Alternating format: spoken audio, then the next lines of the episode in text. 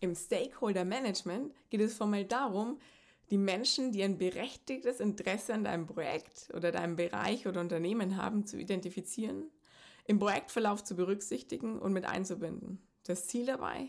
Risikominimierung und Chancenmaximierung. Was wir dabei aber vergessen, dass Stakeholder auch einfach nur Menschen sind. Und wir sollten sie genau auch so behandeln. Aber wie funktioniert das eigentlich? Hallo und herzlich willkommen bei Leading Y, dem Podcast für Führungskräfte der Generation Y. Mein Name ist Sabine Menzig und ich bin dein Host hier im Podcast. Lass uns gemeinsam über Fragestellungen rund um die Themen Führung, New Work und gesellschaftlichen Wertewandel diskutieren. Schön, dass du dabei bist und viel Spaß mit der heutigen Folge.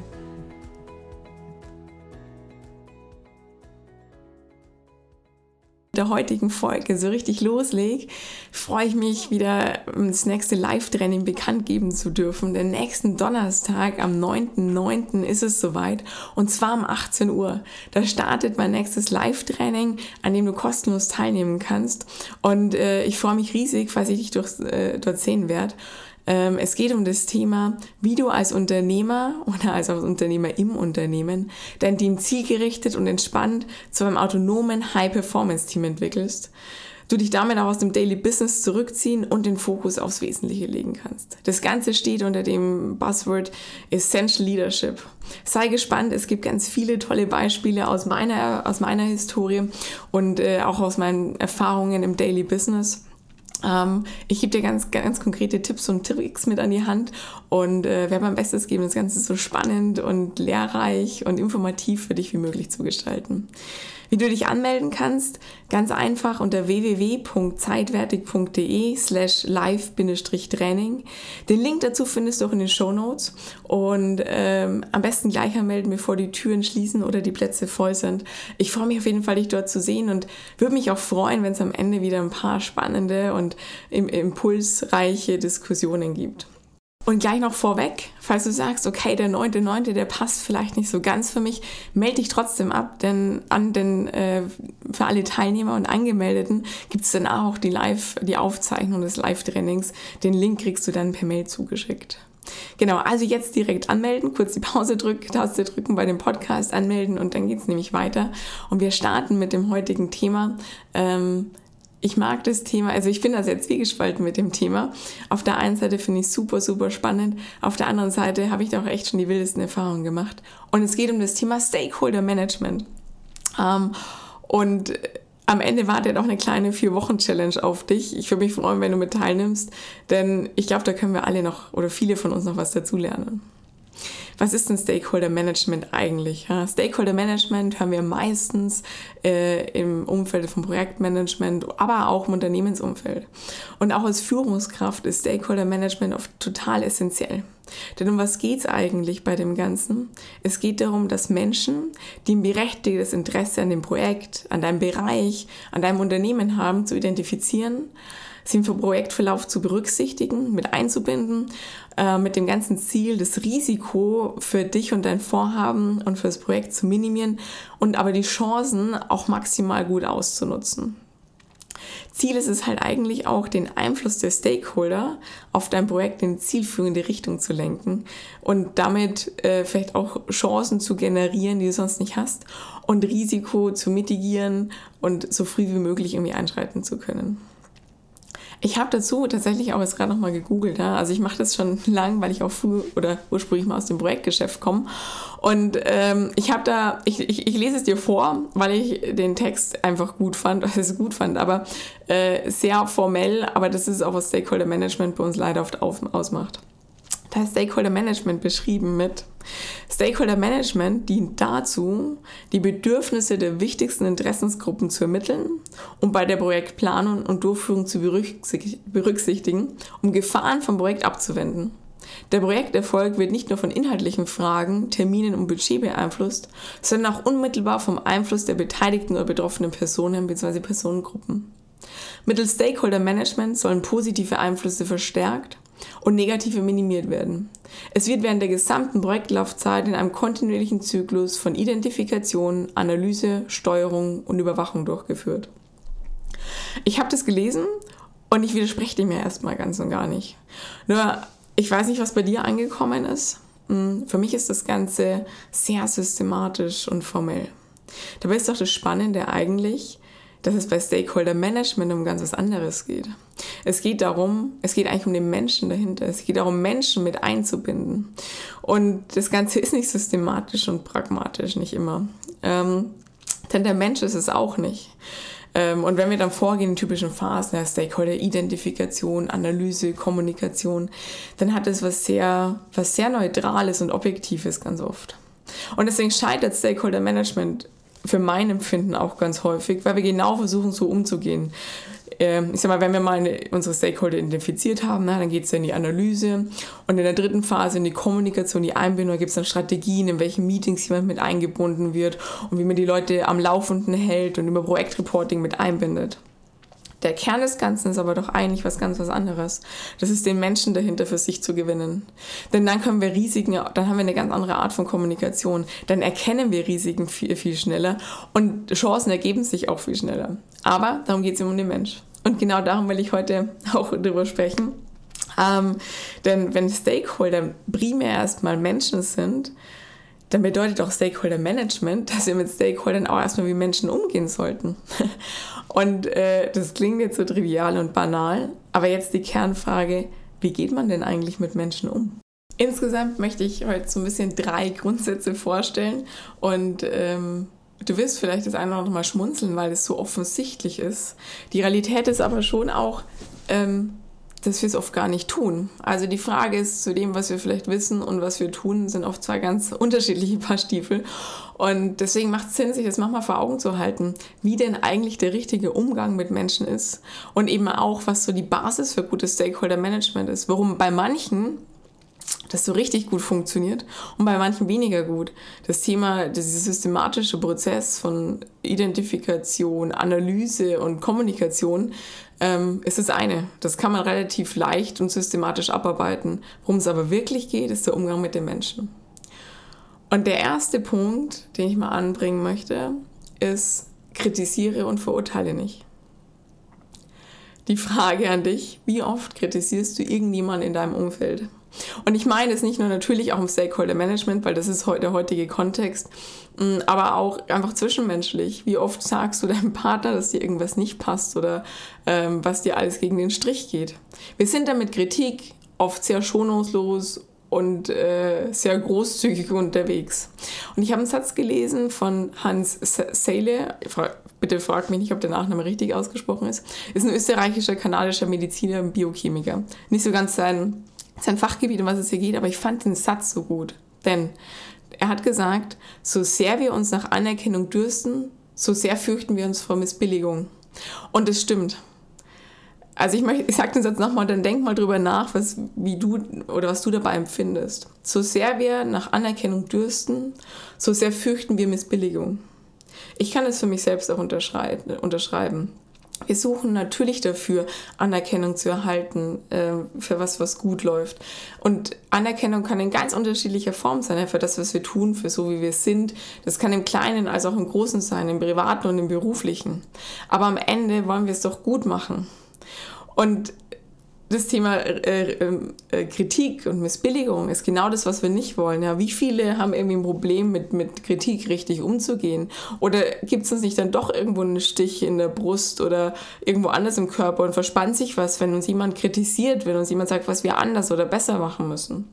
Und genau das ist es. Was passiert, wenn stell dir vor, wenn du kritisiert wirst. Denk mal an das letzte Mal, wann du so richtig Kritik irgendwie geerntet hast. Beispiel gefunden. Denn was sind denn in dem Moment für Gefühle bei dir entstanden? Ich gebe dir mal ein paar Beispiele. Entmutigung, eine generelle Verstimmung, eine Unsicherheit, das merke ich auch ganz oft bei meinen Klienten in Zusammenarbeit. Unmut, ist es vielleicht auch Zorn oder Unverständnis? Die Liste können wir jetzt noch weiterführen, ja? vielleicht fallen dir noch viel mehr ein. Jetzt stelle ich mal die Frage, was willst du denn bei gutem Stakeholder Management? Du willst, dass ihr gemeinsam konstruktiv wohlwollend an, der, an dem gemeinsamen Ziel arbeitet. Das soll Motivation dahinter sein, Offenheit, ja, dass ihr gemeinsam Risiken abwehrt oder jemand, jemand bei einer Chance dich mit deinem Projekt mit berücksichtigt. ist denn genau das, was bei Kritik passiert, Entmutigung, Verstimmung, Unsicherheit, Zorn, oh, keine Ahnung, ist das der, ich sag mal, bildet das den Rahmen für eine konstruktive, motivierende, wohlwollende Zusammenarbeit? Selten.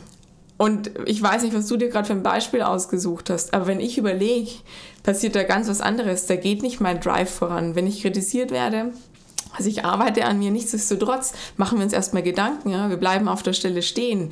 Der erste Schritt ist nicht immer der nach vorn und noch, und es ist nicht, dass es uns unsere Motivation steigert, ganz im Gegensatz, es hemmt uns und lässt uns erstmal darüber nachdenken. Ich sage nicht, dass Kritik nicht auch manchmal gut sein kann, ne? aber im Thema Stakeholder Management, also für einen selber, um sich zu reflektieren, aber zum Thema Stakeholder Management, wo ich Menschen mitnehmen will, wo ich äh, Menschen frühzeitig mit einbinden will und für mein Projekt gewinnen, ist es eben nicht der richtige Weg. Ich nenne mal ein ganz banales Beispiel. Ähm, ich weiß nicht, ob du, ich war früher öfter in der Produktion oder auf Baustellen oder wie auch immer. Und das Thema Sicherheitsschuhe oder auch Helme oder Sicherheitsausrüstung ist ganz oft ein Thema. Und lass uns mal das Thema Sicherheitshelme tragen nennen. Ich glaube, es ist für viele oft echt ein lästiges Thema, aber es ist halt unerlässlich.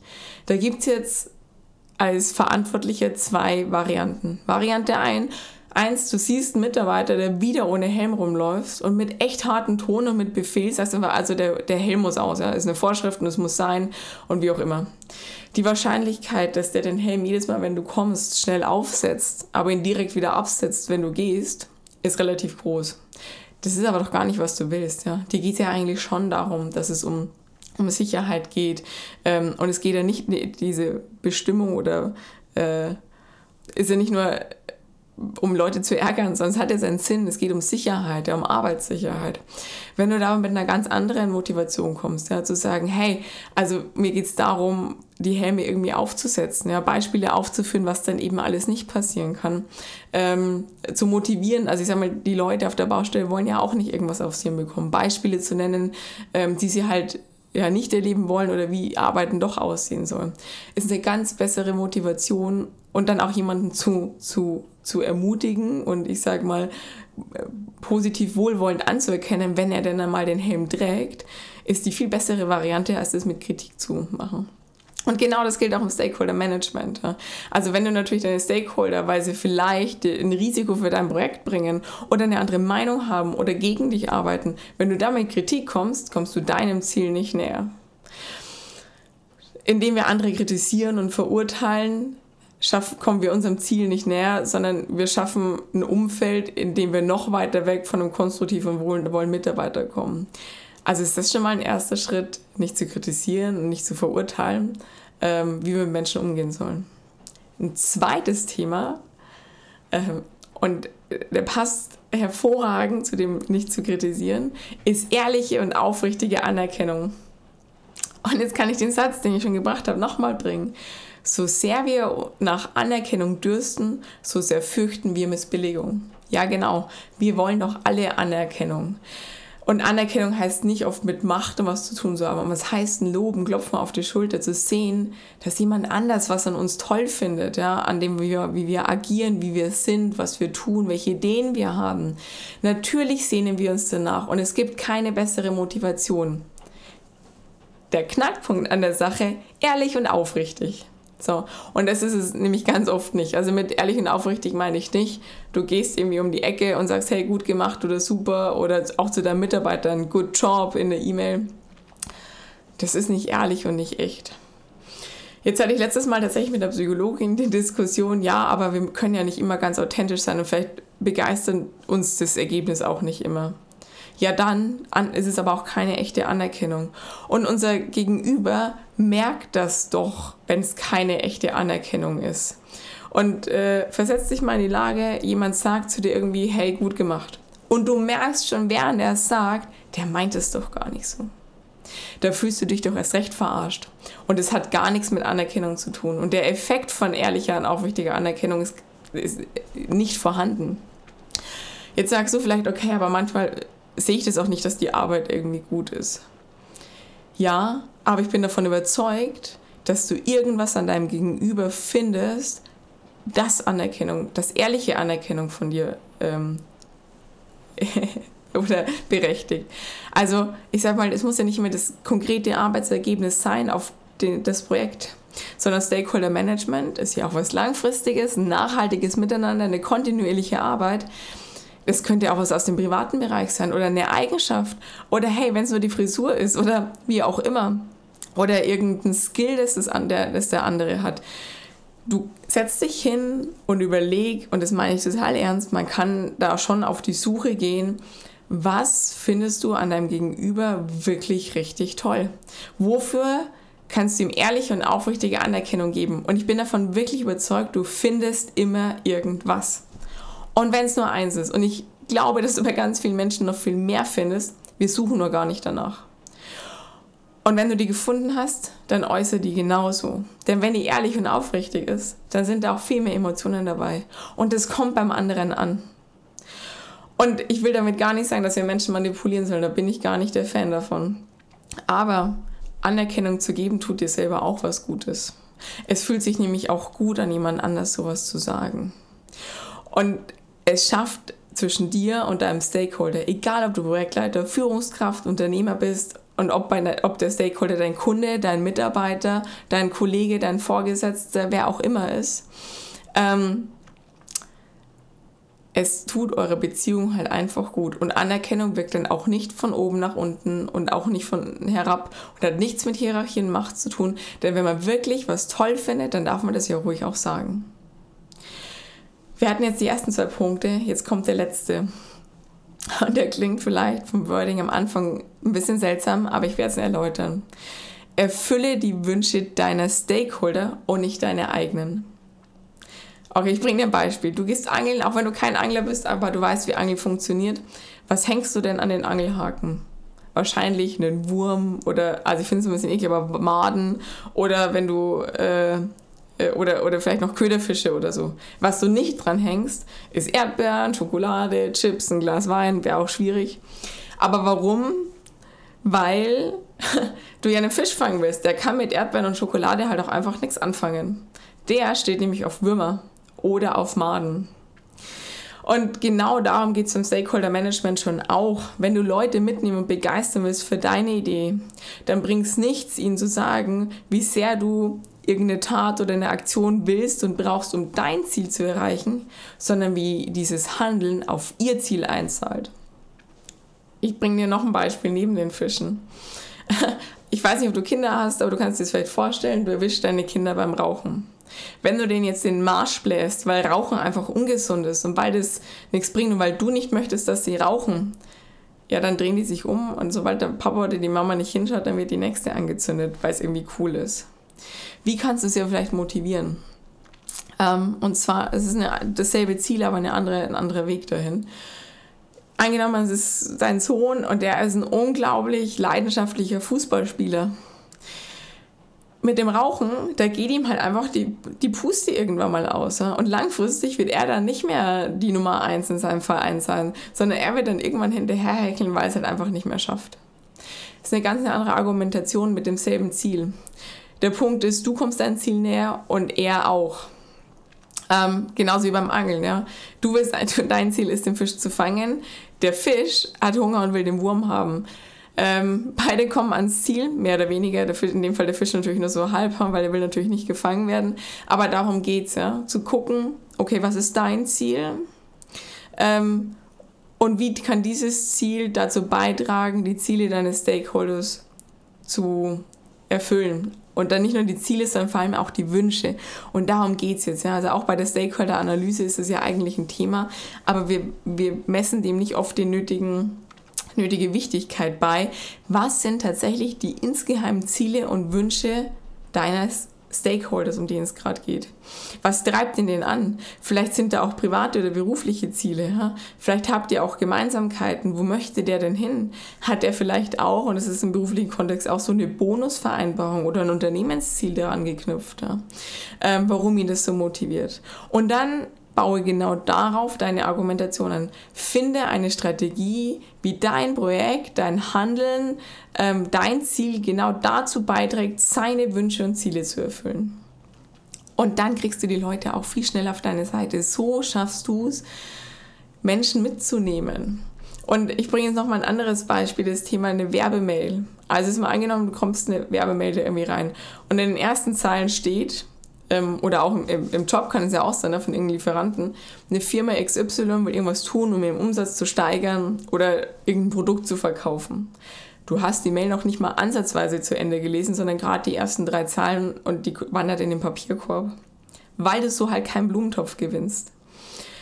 Wie würdest du die Mail bis zum Ende lesen, wenn du in den ersten Zeilen siehst, wie irgendwas deine Wünsche und Ziele erreicht? Ja?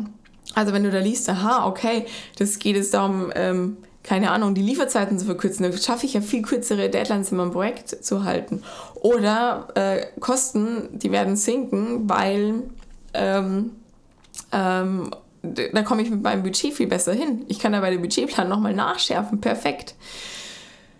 Wenn dann kommt, was man dafür tut, auch vielleicht gemeinsam, bleibst du viel eher dran, weil es dich tangiert und weil es dich interessiert.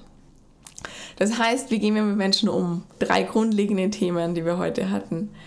Kritisiere und verurteile nicht. Ja? Denn so sehr wir nach Anerkennung dürsten, so sehr fürchten wir Missbilligung. Und deswegen auch der zweite Punkt, ehrliche und aufrichtige Anerkennung. Geh auf die Suche nach Dingen, nach Verhaltensweisen, nach Charaktereigenschaften, nach Handlungen, whatever, an deinem Gegenüber, für das du ehrliche und aufrichtige Anerkennung geben kannst. Und dann äußere die. Und zuletzt erfülle die Wünsche deiner Stakeholder und nicht primär deine eigenen. Auch wenn natürlich das Ziel ist, beides zu tun. Und weil wir, weil so, weil sowas in der Regel nicht von heute auf morgen tun, schlage ich dir eine kleine Challenge vor.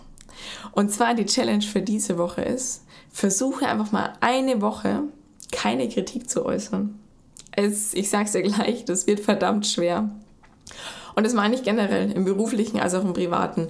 Üb dich einfach mal dran, keine Kritik zu äußern. Zweite Woche, versuche eine Woche mal wirklich jeden Tag einmal ehrliche und aufrichtige Anerkennung zu geben. Egal wen du triffst, versuch zumindest einmal am Tag an irgendeiner Person, mit der du zu tun hast, was zu finden. Geh da wirklich wie ein Spürhund auf die Suche, dass du richtig würdigen kannst. In der Woche drei versuchst du mal deine Argumentation zu schärfen. Ja, wenn du die Stakeholder-Analyse schon gemacht hast, perfekt, hast du eine super Ausgangsbasis. Wenn nicht, dann tu das mal und überleg dir mal, was, was sind denn die Ziele meiner Stakeholder? Und dann versuch deine Argumente genau darauf aufzubauen. Das machst du mal auch eine Woche. Dann haben wir alle drei durch. Und in Woche vier gibt's alles zusammen. Und am besten machst du, schreibst du es dir auf. Hast du es wirklich geschafft, mal eine Woche lang gar keine Kritik zu machen? Hast du es wirklich die zweite Woche geschafft, jeden Tag mal ehrliche und aufrichtige Anerkennung zu äußern? Und Woche drei hast du deine Argumentationsketten tatsächlich klug und zielführend aufgebaut. Und zwar so, dass du die Wünsche deiner Stakeholder erfüllst und nicht nur deine eigenen. Und in Woche 4 ist dann die Königsdisziplin. Schaffst du es dann tatsächlich auch alles auf einmal umzusetzen? Ich bin gespannt. Ähm, hinterlass mir gerne den einen oder anderen Kommentar, gerne auch auf LinkedIn. Ähm, da bin ich nämlich am aktivsten. Und ich habe es am Anfang schon gesagt, wenn du mehr erfahren willst und mehr zum Thema Leadership, dann sei nächste Woche äh, herzlich willkommen bei meinem nächsten Live-Training am 9.9. um 18 Uhr, wo es um das Thema Essential Leadership geht.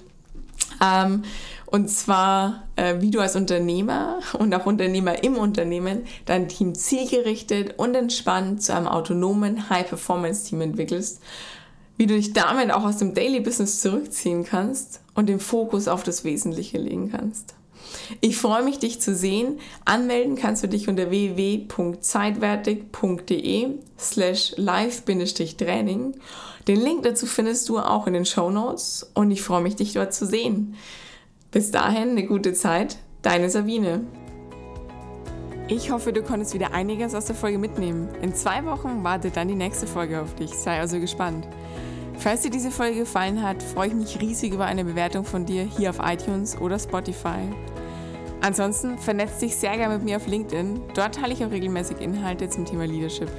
Oder schau auf meiner Homepage vorbei www.zeitwertig.de. Ich wünsche noch einen schönen Tag, mach's gut und bis zum nächsten Mal.